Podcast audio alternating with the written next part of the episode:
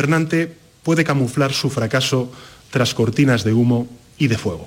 Mientras tanto, vuelven a producirse batallas campales en las calles de Barcelona, esta vez en las inmediaciones de la Consellería de Interior. Un grupo de los miles de manifestantes que poco antes se concentraba pacíficamente se ha dirigido hasta el edificio fuertemente custodiado por los Mossos y ha lanzado botellas, latas y otros objetos a los agentes que han cargado contra ellos. Según fuentes de la Policía Autonómica, los manifestantes habrían empleado incluso ácidos. Un cámara de Telemadrid ha resultado herido en la cabeza al ser alcanzado por una lata de bebida. Al igual que anoche, los TDR han prendido fuego en varios puntos de la ciudad condal. Están ardiendo contenedores y coches e incluso las llamas han llegado a afectar algún edificio. De otro lado, los transportistas han pedido al presidente del Gobierno en funciones y a los ministerios de Fomento e Interior que adopten medidas para garantizar el orden público y la libre circulación de personas y mercancías, sobre todo de cara al viernes, coincidiendo con la huelga general que han convocado los sindicatos independentistas. La situación que se vive en Cataluña ha obligado a que Pedro Sánchez apure hasta última hora para desplazarse mañana a Bruselas, donde comienza el Consejo Europeo previo al Brexit. Irá directamente a la cumbre sin intervenir, como acostumbra en el encuentro previo de los líderes socialistas de la Unión Europea. Después del derrumbe de parte de la antigua muralla de Córdoba de 2.000 años de antigüedad, la céntrica calle San Fernando, donde se ha producido el siniestro, va a permanecer cerrada durante al menos una semana. Es el tiempo que los técnicos municipales prevén que van a durar las obras de emergencia que deben asegurar la zona. Marvallecillo. El lienzo de ruido está catalogado como bien de interés cultural. Salvador Fuentes es el presidente de la Gerencia de Urbanismo del Ayuntamiento de Córdoba. Recuperaremos la normalidad en una semana. Más creemos que no, vamos a hacer un esfuerzo muy grande. La, la prioridad, la valla, el muro va a ser reforzado con vigas que irán ancladas al suelo para asegurar el perímetro afectado. Esta estructura hará las veces de pantalla para evitar que cualquier caída del lienzo hasta su restauración suponga un peligro. El coste de la intervención correrá a cargo de los propietarios del terreno, es decir, los marqueses del Carpio. 19 grados en Chipiona, Cádiz 17 en Berjalmería, 18 en Hinojos, Huelva. Buenas noches. En el sorteo del cupón diario celebrado hoy, el número premiado ha sido 38.449 38449. Asimismo, el número de serie correspondiente a la paga, premiado con 3.000 euros al mes durante 25 años, ha sido 23023. Mañana, como cada día, habrá un vendedor muy cerca de ti repartiendo ilusión. Buenas noches. Y recuerda, con los sorteos de la 11, la ilusión se cumple. 10 de la noche y 4 minutos. El próximo 20 de octubre se cumple un año de las inundaciones en Campillos, Málaga. Por ello, y como agradecimiento a las muestras de solidaridad recibidas, invitamos este domingo a partir de las 12 a todas las personas que nos tendieron su mano en aquellos duros momentos a compartir con el pueblo de Campillos una jornada de convivencia en nuestro pueblo. Os esperamos.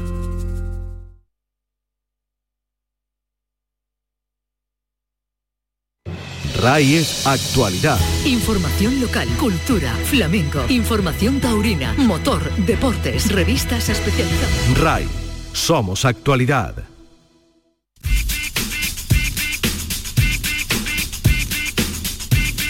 En RAI, conectados con Javier Oliva.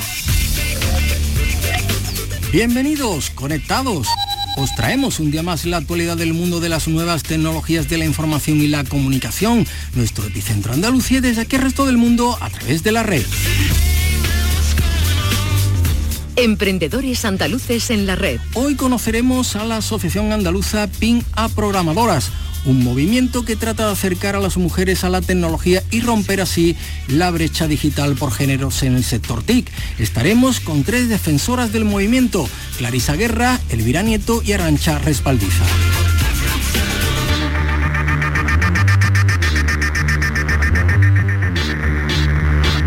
Hora de jugar a los videojuegos.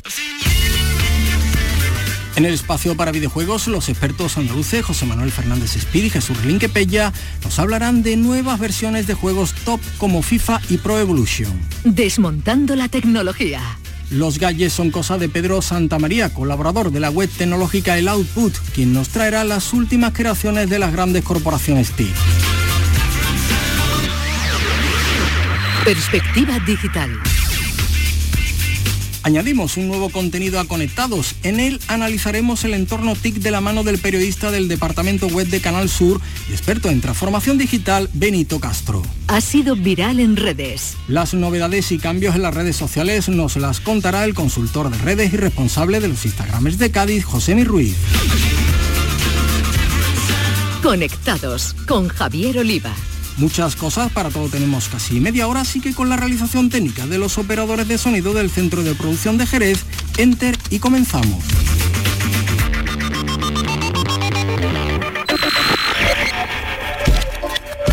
Emprendedores andaluces en la red. El sector TIC tiene marcados muchos retos, la mayoría lógicamente tecnológicos, pero también hay uno social que está en pleno auge y es el de acercar a más mujeres a este ámbito donde no están llegando. En ello están en la Asociación Pinga Programadoras, una organización que vamos a conocer de la mano de Clarisa Guerra, Elvira Nieto y Arancha Respaldiza. ¿Qué tal? Muy buenas. Hola, buenas tardes. Bienvenida a Conectado, muchas gracias por estar aquí. ¿Qué tal? Bueno, eh, contadnos eh, un poquito más en profundidad, ¿qué es eh, PIN a programadoras? Elvira. Bueno, pues PIN es una asociación que, estamos en, Sevilla y desde hace muy poquito también estamos en Huelva. Y bueno, el motivo del nombre, que a lo mejor es, que es lo que nos va a llevar al poder definir PIN a programadoras, es, PIN es un comando de, de ordenador que nos permite conocer si entre si dos ordenadores se pueden, se pueden ver dos ordenadores que están en la misma red se pueden comunicar entre ellos. Entonces, claro, esto puede un poco significar que PINA Programadora significa eh, que queremos conectar a mujeres que tienen eh, en común el interés por, la programación o por la tecnología en general.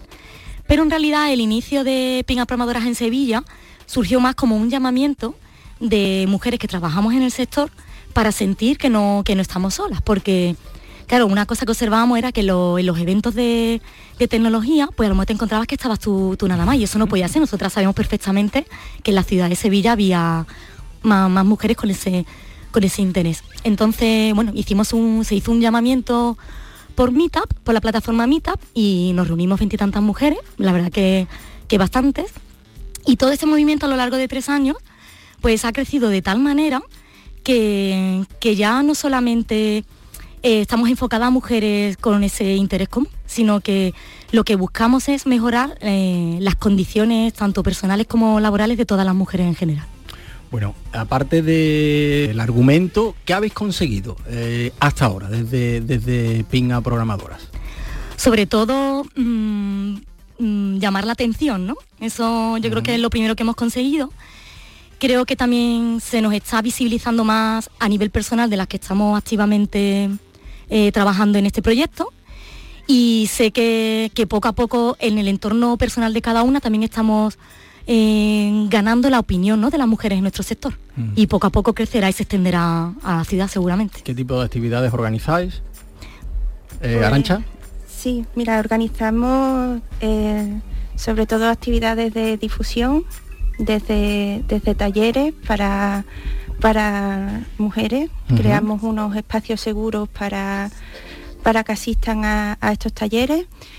Eh, yo también tengo la insistencia personal de que, de que tenemos que ir a otro tipo de, talleres y unirnos a, todo el sector, porque tenemos eh, una oferta de talleres al que, al que podemos ir y que tenemos que ser más visibles porque normalmente lo que decía Elvira, somos muy pocas las que vamos a, una mitad sobre Java o sobre cualquier otra tecnología y te encuentras allí sola, dices, joder, somos más, pero ¿dónde, estamos? Bueno, para, unirse eh, a través de Meetup, ¿no? De la plataforma, para saber qué talleres organizáis, eh, a través de la plataforma, ¿verdad? Sí, y también tenemos la, página web y, y tenemos unas redes personales que vamos ampliando y aparte de, ser mujeres también tenemos al género no binario incluido con, nosotras, o sea que mm. hemos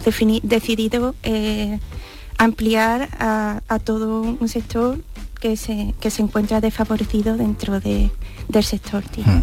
Bueno, y esta supongo que será para Clarisa. Eh, desde Pinga Programadora se ha decidido apoyar el paso por Andalucía de Diango Girls.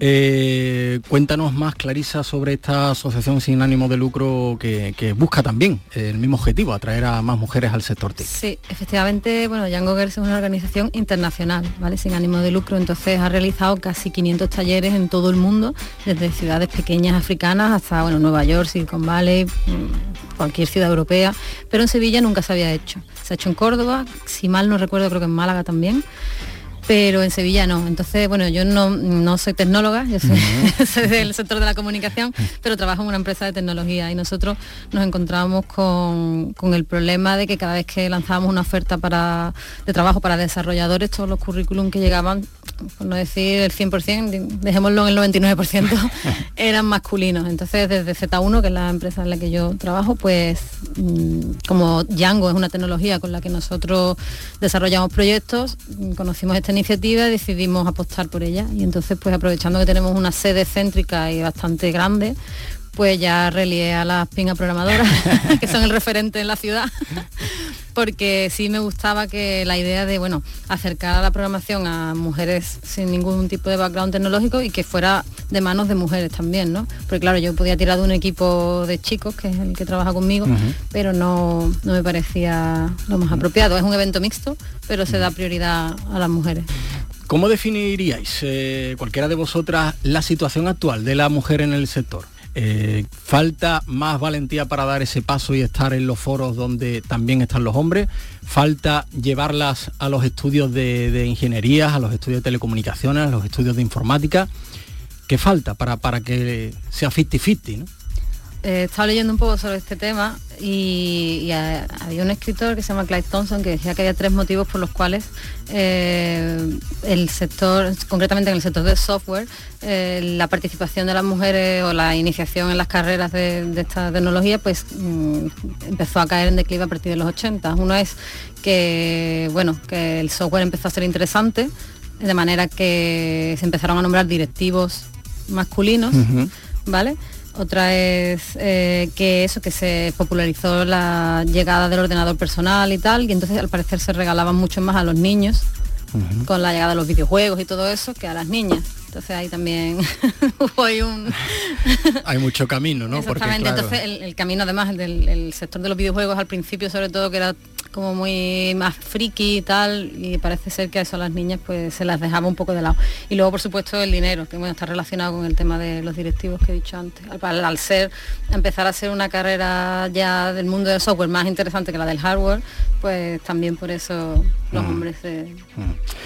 Eh, aquí en España no ha habido esa rebelión que hubo en su día en Silicon Valley. No sé en qué ha quedado un poco eso, si en muchos titulares de prensa y al final en, en nada, en nada de verdad. Eh, ¿qué responsabilidad creéis, responsabilidad corporativa y ética tienen grandes tecnológicas como para impulsar precisamente el acercamiento de la mujer a las nuevas tecnologías? Hombre, por la, por la fama que tiene y, el uso tan extendido que tienen las herramientas de esas empresas, mm, la responsabilidad es muy alta porque tienen influencia ¿no? en la sociedad y, y lo que tiene que cambiar en la sociedad. No, no es solamente que cambiemos las mujeres en ese acto de valentía que tú has comentado antes, de que tengamos más seguridad a la hora de, arrojarnos a presentarnos a ciertos puestos, a ciertas profesiones. Eh, lo que tiene que cambiar realmente en la sociedad en general. Yo estoy de acuerdo. Eh, bueno, nosotros concretamente que trabajamos mucho con, con startups de allí de Silicon Valley y de Canadá, y me consta que sí hay una preocupación en ese sentido, por lo menos a nivel social. Se lanzan estudios que certifican que efectivamente mm. el, papel de la mujer es mucho mm, inferior ¿no? al, de, al del hombre. Incluso, pero, pero creo que por lo menos hay una conciencia y que hay un cierto ánimo de querer cambiar las cosas, que obviamente tendría que ser mucho mayor. Por ejemplo, un ingeniero que trabajaba en Dropbox allí nos contaba que para su proceso de selección pues era muy importante las respuestas que se dieran a preguntas relacionadas con el tema de género lo cual me sorprendió. Que está incluido entre, en fin, entre una de las condiciones ¿no? para ser contratado, ¿no? el, tener eh, eh, muy claro la perspectiva de género. Bueno, pues Clarisa Guerra, Elvira Nieto, Arancha Respaldiza, enhorabuena por vuestro trabajo y ojalá sirva para dar un impulso más al reto que como desde otros muchos ámbitos está tratando de llevar el conocimiento de las mujeres al campo tecnológico. Gracias por contar en Conectados. Gracias a vosotros. Hora de jugar a los videojuegos. A ver qué nos traen hoy nuestros gamers andaluces de cabecera, José Manuel Fernández Speedy y Jesús Relinque Pecha.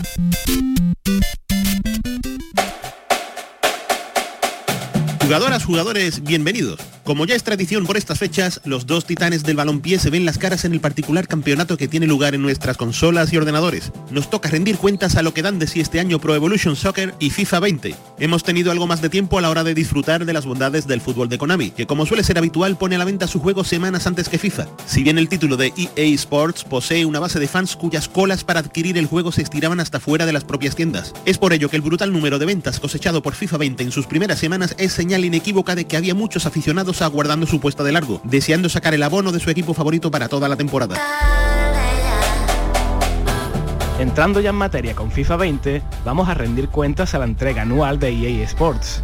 Y vamos a hacerlo con buenas noticias para todos esos fans que esperaban como agua de mayo este juego.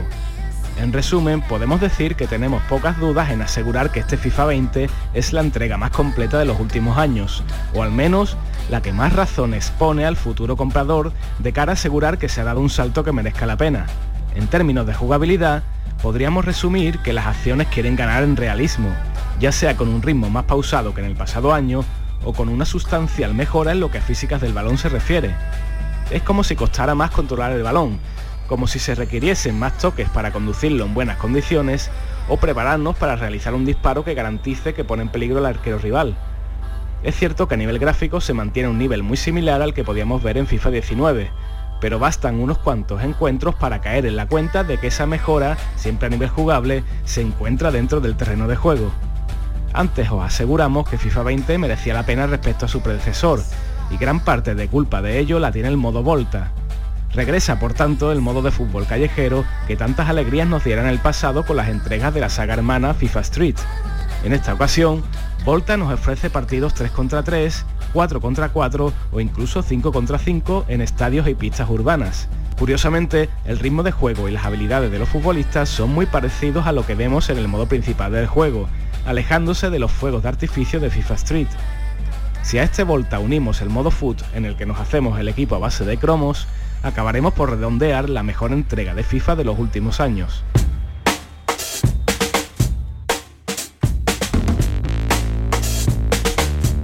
Respondiendo ahora al nombre completo de eFootball Pro Evolution Soccer 2020, a día de hoy para el que esto suscribe es simple y llanamente la experiencia de fútbol definitiva. Ya la entrega del año pasado estaba a un nivel sensacional, pero es que en la presente edición han arreglado prácticamente todo lo que ahí estaba mal. Incluso se ha rebajado la capacidad de los automatismos del juego para acercarlo a una experiencia de fútbol real. Como buenos son los ejemplos de los centros, los pases en profundidad o las paredes, que ya no son tan efectivas y obliga al usuario a entender el balompié auténtico, a tener paciencia y mover el balón con propiedad. Puede que algunos jugadores observen que esta edición es bastante más pausada que la anterior, pero es que el título de Konami ha pasado de ser un correcalles a convertirse de una vez por todas en una recreación de un partido de fútbol tan precisa como la maquinaria de un reloj. Quizás algunas cosas sean susceptibles de mermar el impacto de tan buen juego, como la ausencia de campeonatos licenciados o de equipos. Por suerte, esto último lo pueden solucionar los usuarios de PC y PlayStation 4 gracias a los Options File, unos archivos que la comunidad pone a disposición del público para que el juego pueda gozar de todos los equipos y ligas del mundo, con sus equipaciones perfectas y demás. En Xbox One, al no permitir Microsoft este tipo de maniobras con el contenido externo, toca echarle horas a los editores que trae el juego para poder obtener algo parecido. Por lo demás, y añadiendo el hecho de que visualmente se ha llevado el Fox Engine a cotas inimaginables, enseñando los gráficos más portentosos que puedas imaginar en un juego de fútbol, decir que eFootball PES 2020 es mi apuesta futbolera del año. Con todo, y como decimos siempre, el que nos gusta el deporte rey no tiene por qué implicar que nos tengamos que ceñir a un único videojuego. A nosotros nos encanta el fútbol y tanto uno como otro disfrutamos algunos días de FIFA y otros días de Pro Evolution. Son obras que abarcan la misma temática, siendo dos videojuegos muy distintos y ambos fantásticos. Nos quedamos sin tiempo para más, así que sin que tengamos que comprobar la jugada en el bar, firmamos el final del partido por hoy. Un saludo y seguir jugando. El análisis de las más novedosas creaciones TIC es cosa de Pedro Santamaría, que nos habla de los últimos gadgets tecnológicos. Hola a todos, la semana pasada se presentaron o se dieron a conocer de forma oficial ya el OnePlus 7T Pro y el OnePlus 7T. El OnePlus 7T ya lo habíamos probado nosotros y ya habíamos hablado de él y es, bueno, sigue siendo un telefonazo a nivel de relación calidad-precio, ¿no? Es un avance bastante importante con respecto al OnePlus 7 y hace que sea pues creo que el teléfono más interesante del fabricante en estos momentos, que no el mejor. El mejor teléfono es el OnePlus 7T Pro, que es el último que se ha presentado y del último del que se ha conocido el precio, pero es cierto que la diferencia con respecto al 7 Pro no es tanta, por lo que, bueno, puestos a invertir, el 7T nos parece mucho más atractivo, mucha mejor opción. Pero bueno, que cada uno decida porque lo que está claro es que ambos son muy buenos terminales.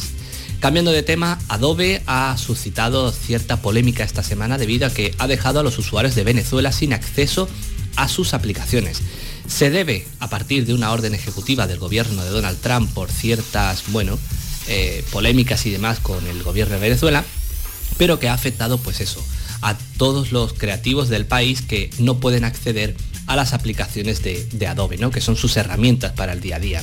Esto genera un debate con respecto hasta qué punto estamos sometidos a las decisiones de un gobierno y también hasta qué punto este modelo actual por suscripción que muchas compañías ofrecen es realmente interesante, porque bien nos permiten acceder a ciertos servicios, a ciertas aplicaciones de una forma mucho más cómoda, porque el pago mes a mes es mucho menor que hacerlo todo de golpe, pero también es cierto que nunca tienes nada tuyo porque esa aplicación no te corresponde, ya que si no tienes ese pago por suscripción realizado, no puedes acceder a ella. En fin, un lío que, que a ver en qué queda y sobre todo a ver cómo hace que muchos usuarios se planteen hasta qué punto quieren seguir atados a este modelo por suscripción. Luego también hemos analizado, he analizado esta semana el Sony AG9 Master Series, un televisor de gama alta, lo que implica también un precio muy alto, pero si eres un amante del buen cine y las series, disfrutarlas en esta pantalla es todo un espectáculo.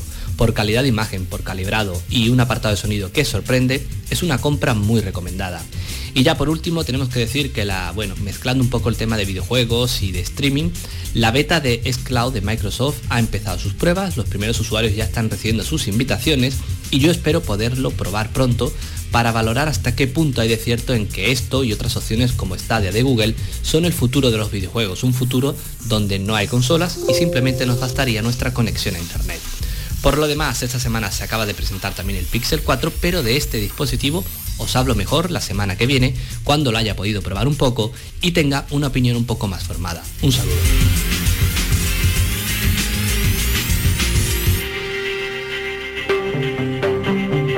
Perspectiva digital. Conectados.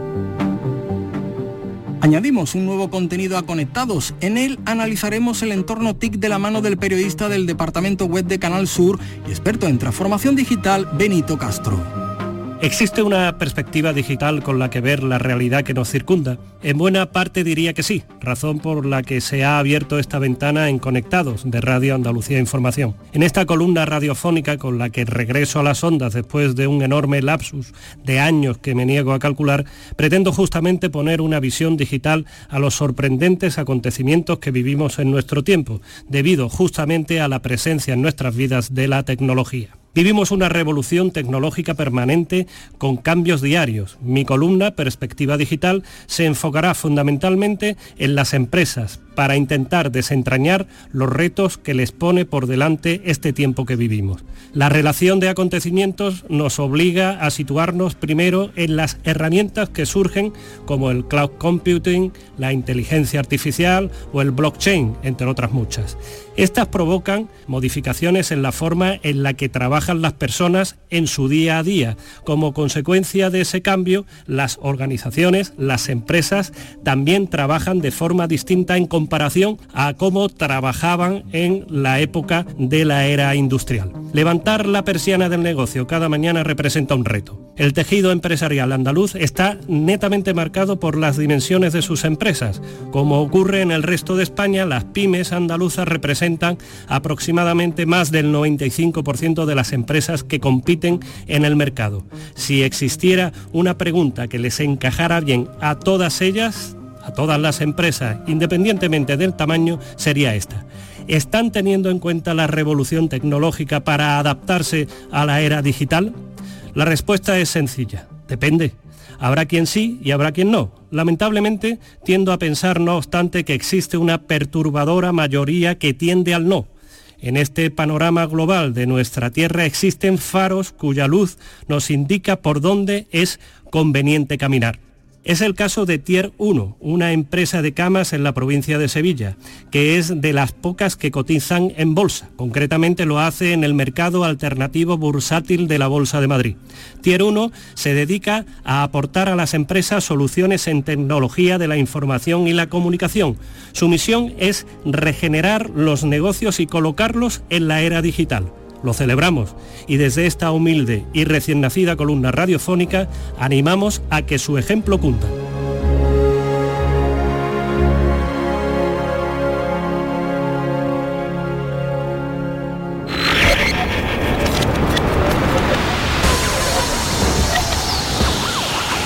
Ha sido viral en redes. Y ahora repasamos lo que nos deja el mundo de las redes sociales y lo hacemos con José Mi Ruiz, Instagramer y consultor de redes. Instagram lanza el modo oscuro. Os cuento qué es y cómo se activa. Este modo oscuro ya está preparado para dispositivos con iOS 13 o Android 10. Con esta nueva función, los tonos claros se oscurecen, siendo una de las ventajas el ahorro de batería. Al ser el fondo oscuro, ya no existe tanto contraste con el resto de contenido, por lo que se da menos fatiga visual. Los usuarios han dado la bienvenida a esta nueva actualización a través de Twitter con el hashtag gracias Instagram. ¿Cómo se activa?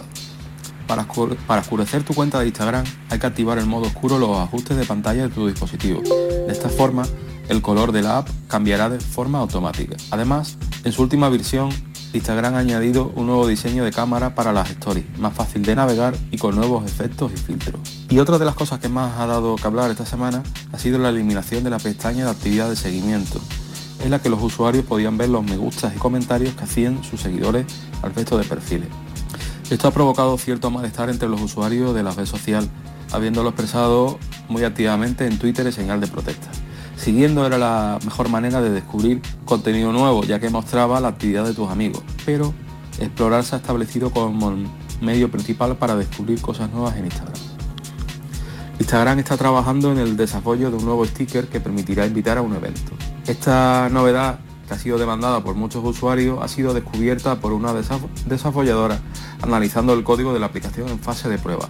Se trata de una funcionalidad que todavía no está disponible, pero que está en avanzado estado de programación. La función permitirá incluir en una story el sticker invitar y al pulsarlo los usuarios verán cómo aparece una tarjeta en la que se confirma que han sido invitados al nombre del evento, que se celebrará en una determinada fecha y en una determinada ubicación. Es posible que también se nos permita responder a la invitación y que tal y como ocurre con los stickers de preguntas, por ejemplo, quienes hayan publicado la pegatina tengan acceso a lo que han respondido los usuarios, es decir, al listado de confirmados en este caso. De todas maneras, todavía es pronto y habrá que esperar para conocer el funcionamiento real de este nuevo sticker cuando sea lanzado.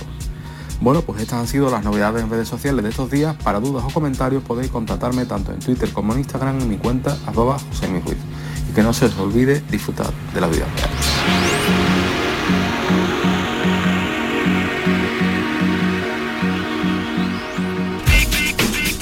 Es hora de terminar, pero seguimos conectados. La interactividad es nuestra razón de ser. Nos podéis seguir y dejar vuestros comentarios y sugerencias en Twitter, arroba conectadosRAI, en la página del programa en Facebook o en la dirección de correo electrónico conectados Además, si queréis repasar alguno de nuestros contenidos, podéis escucharlo, descargarlo en el apartado Radio La Carta de la web de Canal Sur. Esta no ha pisado la playa esta es la frase que uno de los trabajadores de seguridad del recinto donde actuaba Billie Eilish en España soltó en referencia a lo pálida que es la cantante y que fue casualmente grabada en un vídeo colgado en Twitter. El cachondeo no se ha hecho esperar en la red social. Hasta el próximo miércoles a las 10 de la noche a todos. Feliz vida virtual.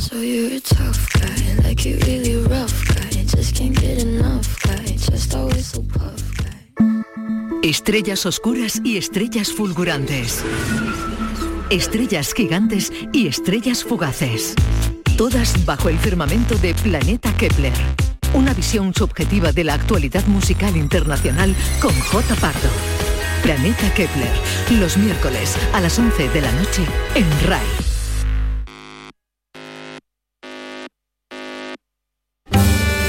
Camelamos Naquerar. Queremos hablar el programa de la comunidad gitana en RAI con Amaro Jiménez.